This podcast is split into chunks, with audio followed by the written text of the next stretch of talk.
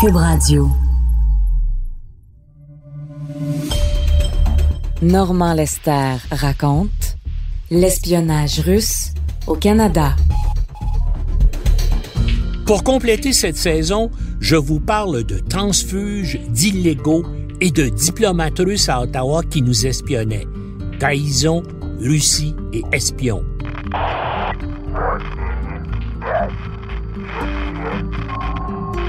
Bienvenue dans le monde tortueux et étrange des agents secrets.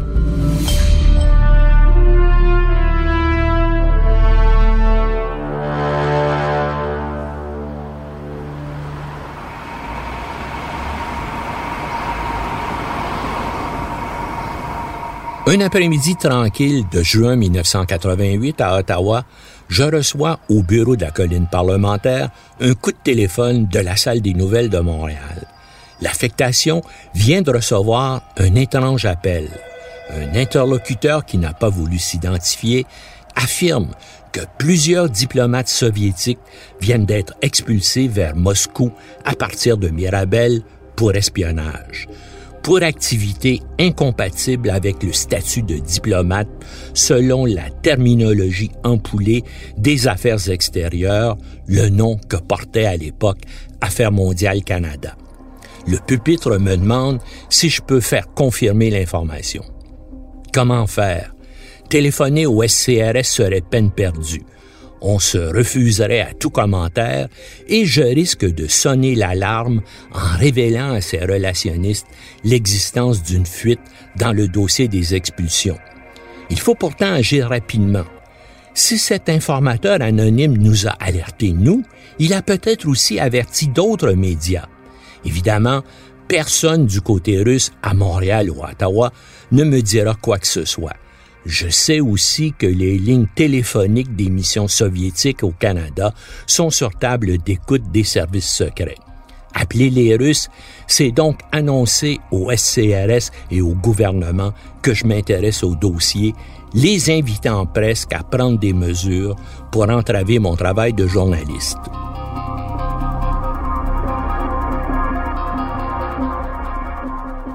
Je passe donc un message par personne interposée à un espion à la retraite qui connaît bien la section du contre-espionnage soviétique du SCRS.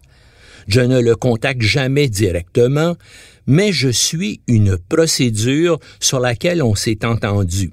J'ai de la chance, je suis averti qu'il est disponible et qu'on peut se rencontrer de la façon et à l'endroit convenu. Sur place, il confirme mon analyse. Ottawa et Moscou sont de connivence pour que l'opération se déroule dans la plus grande discrétion. Il m'explique que les affaires extérieures hésitent à prendre des mesures qui embêtent les Russes, alors qu'on tente d'améliorer les relations avec eux, en particulier dans le domaine commercial. Et une expulsion publique provoquerait inévitablement des représailles à l'ambassade canadienne à Moscou, ce qui dérangerait la routine et troublerait la quiétude des ronds de cuir des affaires extérieures. Mon interlocuteur pense que l'informateur anonyme est probablement un agent ou un cadre du SCRS qui, estimant que le service vient de réaliser un bon coup, est frustré qu'il soit caché au public canadien.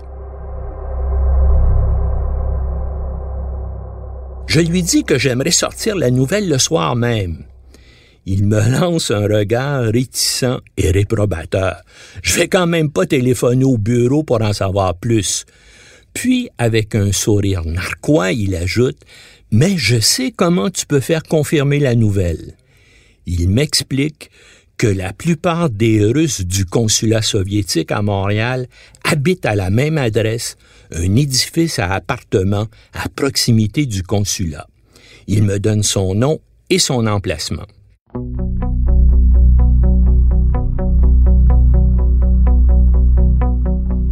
Je joins donc l'affectation des nouvelles à Montréal et demande qu'on dépêche une équipe de tournage sur place.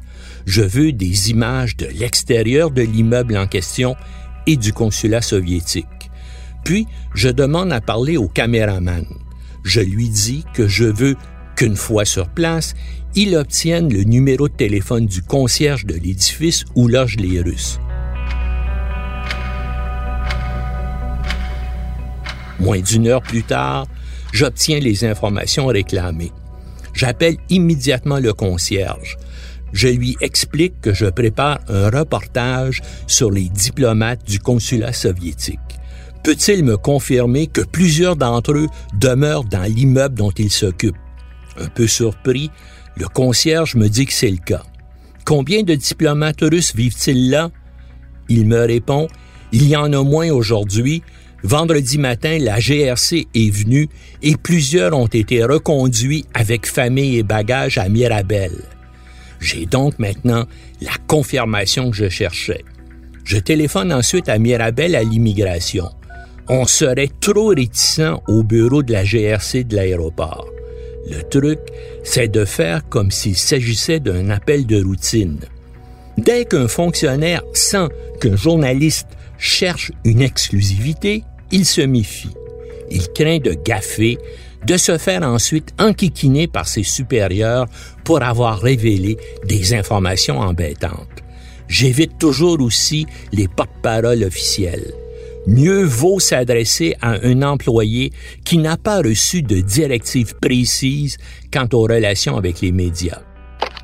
Pourriez-vous me dire quand a eu lieu le dernier départ d'Aeroflot pour Moscou? Vendredi dernier, monsieur.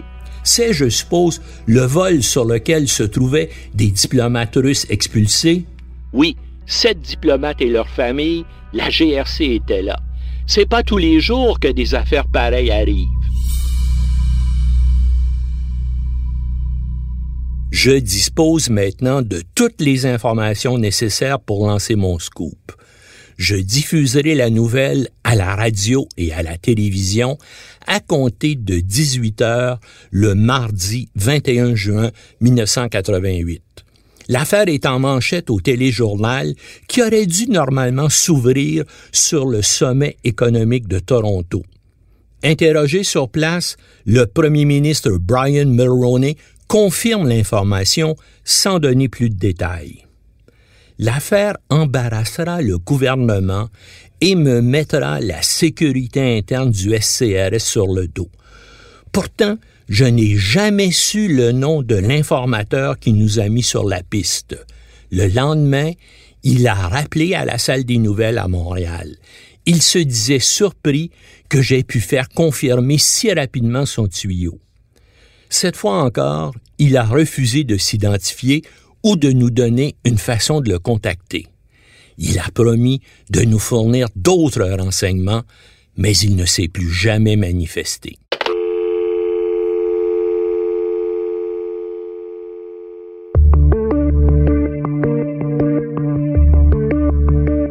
Je vous raconte maintenant comment cette affaire d'espionnage s'est déroulée du côté du gouvernement des informations que j'ai apprises par la suite. Le 14 juin 1988, à la demande du ministre responsable du SCRS, le solliciteur général James Kelleher, une réunion d'urgence s'est tenue au bureau du premier ministre dans l'édifice du Parlement. Outre Mulroney et Kelleher, sont présents Joe Clark, le ministre des Affaires extérieures, Reed Morden, le directeur du SCRS, et Derek Burney, le chef de cabinet du premier ministre. Keller et Morden révèlent que des développements importants font que le gouvernement doive prendre des mesures immédiates contre des diplomates russes engagés dans des activités d'espionnage.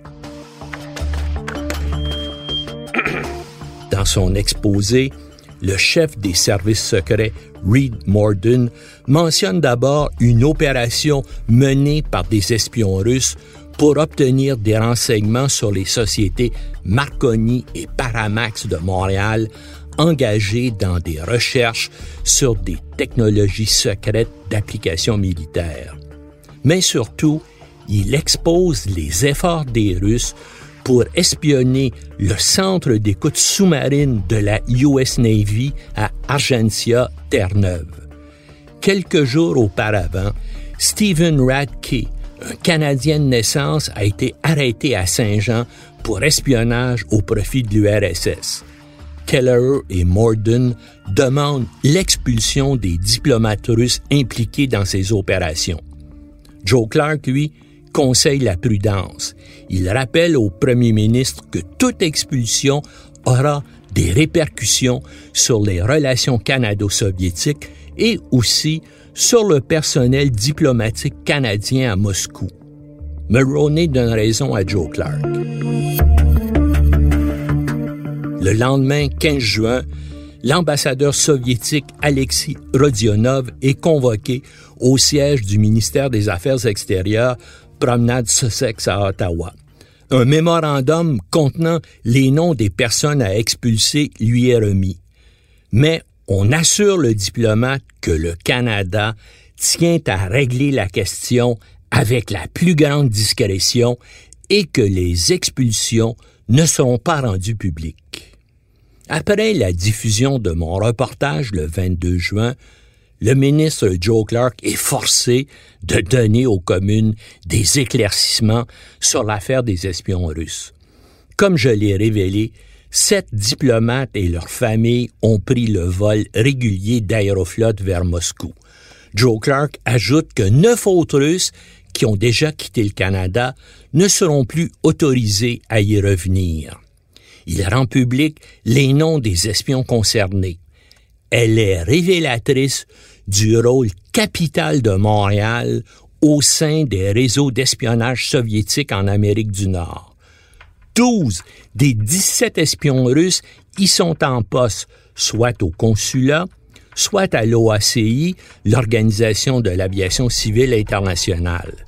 Joe Clark précise que les 17 soviétiques ne font pas partie d'un seul et même complot, mais plutôt d'opérations de renseignement distinctes qui faisaient l'objet d'enquêtes parallèles du SCRS. Le ministre Clark termine sa déclaration devant le Parlement en soulignant que le Canada est prêt à oublier cette affaire et à respecter nos relations bilatérales conformément aux intérêts mutuels d'Ottawa et de Moscou. Des considérations économiques entrent évidemment en compte. L'URSS achète annuellement à cette époque pour plus d'un milliard de dollars de produits canadiens. Ottawa n'a pas intérêt à indisposer un client aussi important.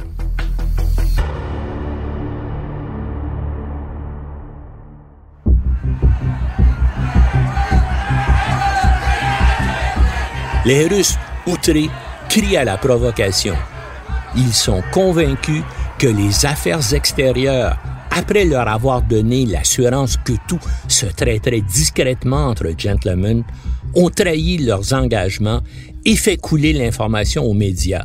Ce n'est évidemment pas le cas. De leur côté, les affaires extérieures soupçonnent que le SCRS a utilisé le même subterfuge. Les Russes répondent à ce qu'ils considèrent comme un affront en expulsant à leur tour trois diplomates canadiens et en interdisant à dix autres de revenir à Moscou.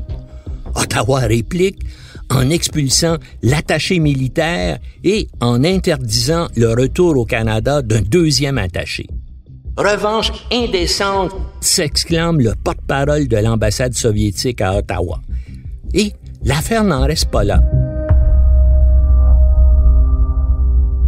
Le 25 juin, l'attaché militaire canadien, le colonel Barry Bowen, est expulsé à son tour.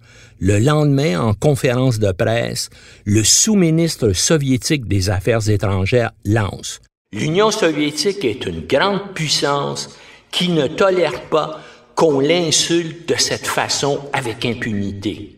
Il ordonne à 25 des 39 employés russes de l'ambassade du Canada à Moscou de quitter le travail, ce qui force les femmes des diplomates canadiens à prendre la relève et à s'acquitter des tâches de soutien comme la cuisine, le ménage et la conduite des véhicules de l'ambassade. À la mi-juillet, on en arrive finalement à une trêve après une nouvelle rencontre entre Joe Clark et l'ambassadeur Rodionov.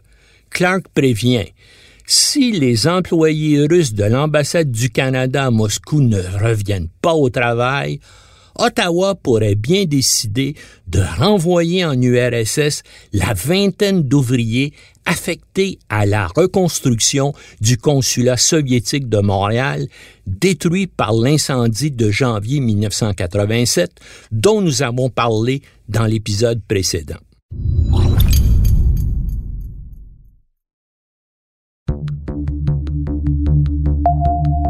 Ma primeur ayant inventé le secret des expulsions, le ministre des Affaires extérieures Joe Clark y est ensuite lui-même allé d'une révélation. Un attaché à la délégation de l'URSS auprès de l'OACI à Montréal, Yuri Smurov, a obtenu avec sa femme et sa fille l'asile politique au Canada. Les révélations du traducteur âgé de 51 ans aurait permis au SCRS de démanteler l'opération d'espionnage russe ciblant la société Paramax, une filiale montréalaise de l'américaine Unisys, qui avait obtenu un contrat de plus d'un milliard de dollars pour mettre au point les systèmes électroniques et informatiques des nouvelles frégates canadiennes. J'apprendrai par la suite que Smurov avait été recruté par le contre-espionnage canadien pendant une première affectation au siège de l'OACI à Montréal en 1974.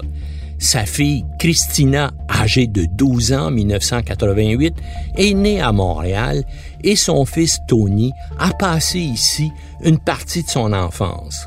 À l'époque, Smurov voulait rester au Canada, mais le contre-espionnage du service de sécurité de la GRC l'avait convaincu qu'il leur serait plus utile en reprenant son poste à Moscou. Le courageux Smurov a accepté. Avant d'entrer dans la clandestinité sous la protection du SCRS, Smurov demeurait dans un luxueux édifice de la rue Drummond, au nord de la rue Sherbrooke, non loin du Ritz-Carlton. Les Smurov avaient inscrit leur fille Christina à l'école Roslyn de Westmount. Un détail amusant, la petite Christina n'a jamais pu recevoir le prix de 25 dollars qu'elle venait de remporter pour une composition intitulée Si j'étais un chien à Westmount. Le passage à l'ouest de Smurov était cependant assombri par un malheur familial. Il avait dû se résigner à abandonner son fils de 21 ans, étudiant en génie à l'Université de Moscou.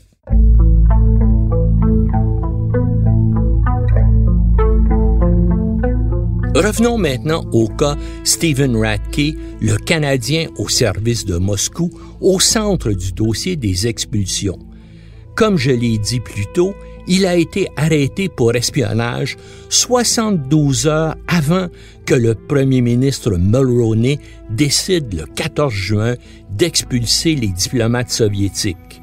L'affaire Radke pourrait être tirée d'un techno-trailer de Tom Clancy, genre Octobre Rouge, dont l'intrigue tourne autour des sous-marins nucléaires.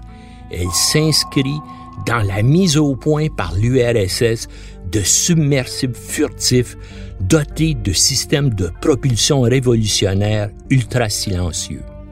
Lorsque Stephen Radke, âgé de 25 ans, est arrêté à Terre-Neuve le samedi 11 juin 1988, il a en sa possession des documents militaires américains secrets. Accusé en vertu de la loi sur les secrets officiels, un délit punissable d'une peine maximale de 14 ans de prison, il plaide non coupable. C'est une enquête menée conjointement par le SCRS et le Naval Investigative Service, NIS, le service de contre-espionnage de la Marine des États-Unis.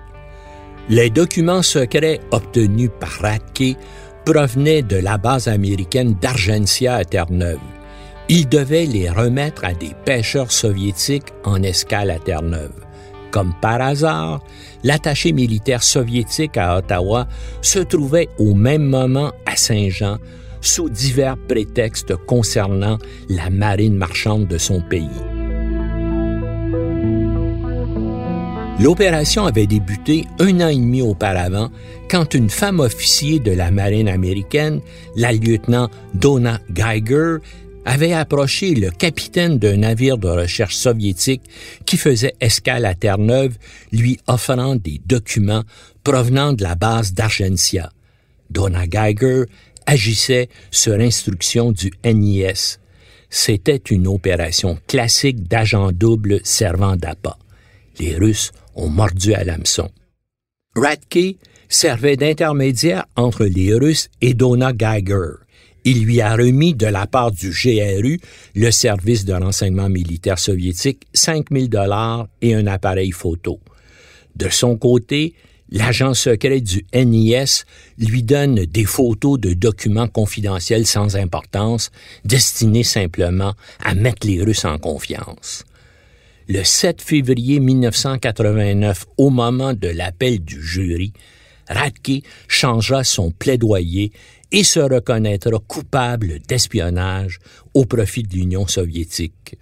Dans son jugement, le juge Fintan Alworth de la Cour suprême de Terre-Neuve le condamnera à neuf ans de prison.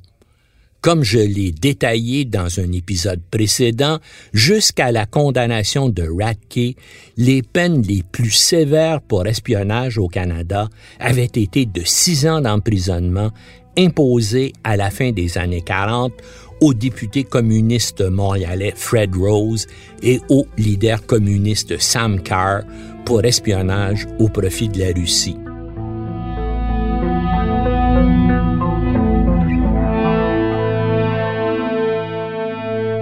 En rendant sa sentence, le juge affirme avoir tenu compte du jeune âge de Radke et de son passé tragique. À l'âge de 5 ans, à la veille de Noël 1967, Stephen Radke avait en effet vu sa mère, Mary McPherson, abattre sa demi-sœur de quatre ans assise par terre devant la télé avant de retourner l'arme contre elle. Après le drame, Radke et son frère étaient partis vivre en Hongrie chez leurs grands-parents paternels. À l'adolescence, ils étaient revenus à Antigonish en Nouvelle-Écosse. La mort de son père d'un cancer avait amené Radke à retourner en Hongrie et à y passer plusieurs années avant de revenir au Canada. C'est durant cette période qu'il a été recruté par les services secrets militaires soviétiques pour suivre une formation d'agent secret. C'est que le GRU avait fait de la base de Terre-Neuve un objectif d'un grand intérêt stratégique. Quoi de mieux que d'avoir un agent originaire des maritimes pour y mener une opération d'infiltration. Située à 135 km au sud-ouest de Saint-Jean, la base d'Argentia, aujourd'hui fermée, est, en 1988, la seule base américaine en territoire canadien ce qui s'y passe est tellement secret que plusieurs secteurs de la base sont interdits aux Canadiens. Seuls peuvent y pénétrer des militaires américains avec l'habilitation sécuritaire appelée Top Secret compartimenté, c'est-à-dire avec nom de code. Le Canada ne recevait d'ailleurs que très peu de renseignements obtenus par la marine américaine à Argentia. Les données étant traité par les super ordinateurs de la National Security Agency à Fort Meade, au Maryland.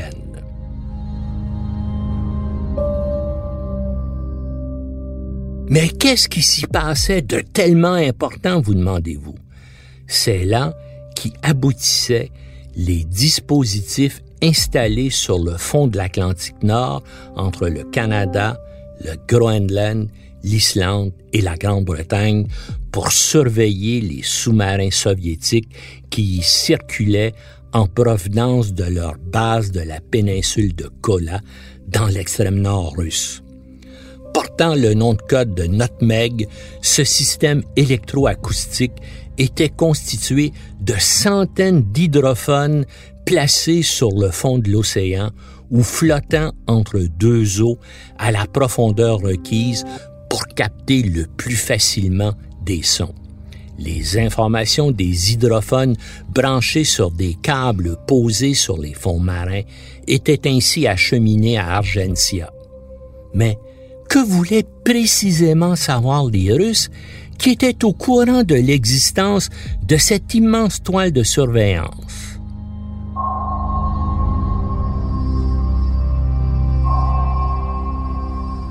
J'obtiendrai la clé de l'énigme Ratke un an plus tard, en 1989. De passage dans la capitale américaine, j'invite à dîner dans un resto-bar près de Georgetown University une connaissance familière avec les questions de renseignement que j'ai connues lorsque j'étais correspondant à Washington dix ans plus tôt. Elle travaille dans les services de recherche d'une commission du Congrès. J'enquête alors sur un tout autre sujet, les exportations illégales de technologie canadienne vers l'Irak et l'Iran, deux pays qui sont en guerre. La conversation porte sur les réseaux d'acquisition de technologies interdites à l'exportation. C'est alors que mon interlocutrice me parle d'une affaire qui risque de coûter des milliards de dollars au Pentagone et elle ajoute que l'affaire a un volet canadien qui va m'intéresser. Je dresse bien sûr l'oreille.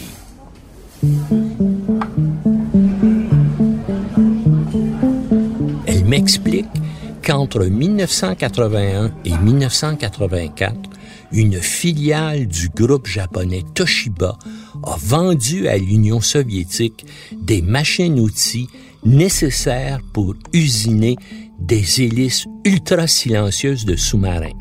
Résultat spectaculaire, alors que les submersibles soviétiques équipés d'hélices conventionnelles étaient détectables à plus de 200 000 marins, avec les nouvelles hélices Toshiba, il devenait difficile à détecter même à 10 000 marins. Le rééquipement des systèmes d'écoute de la marine américaine allait coûter des dizaines de milliards de dollars. Accusé à Tokyo d'exportation illégale de matériel stratégique en URSS, des cadres de Toshiba ont reconnu avoir contrevenu à la loi.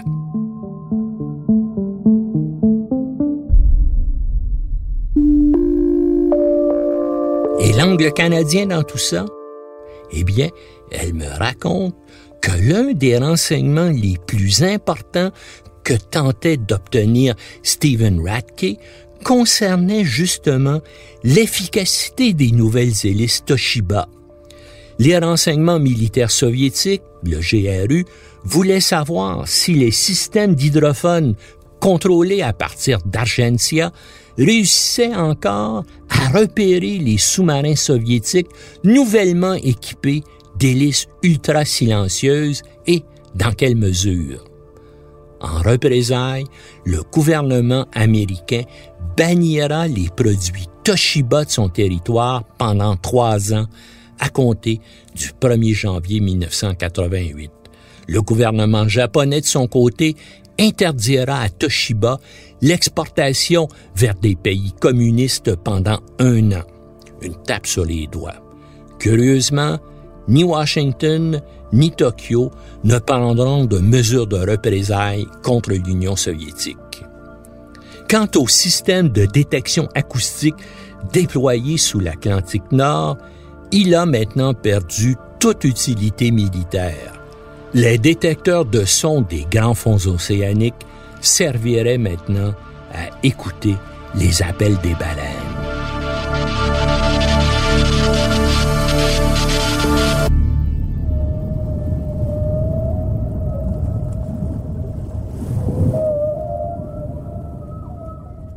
Dans le prochain et dernier épisode de cette série sur l'espionnage russe au Canada, je vous parlerai de la nouvelle guerre froide, des espions illégaux russes avec de fausses identités canadiennes qui ont été découverts ici depuis la fin de l'Union soviétique et aussi de quelques autres vrais Canadiens cette fois, civils, diplomates et militaires, qui ont été impliqués dans des affaires d'espionnage russe.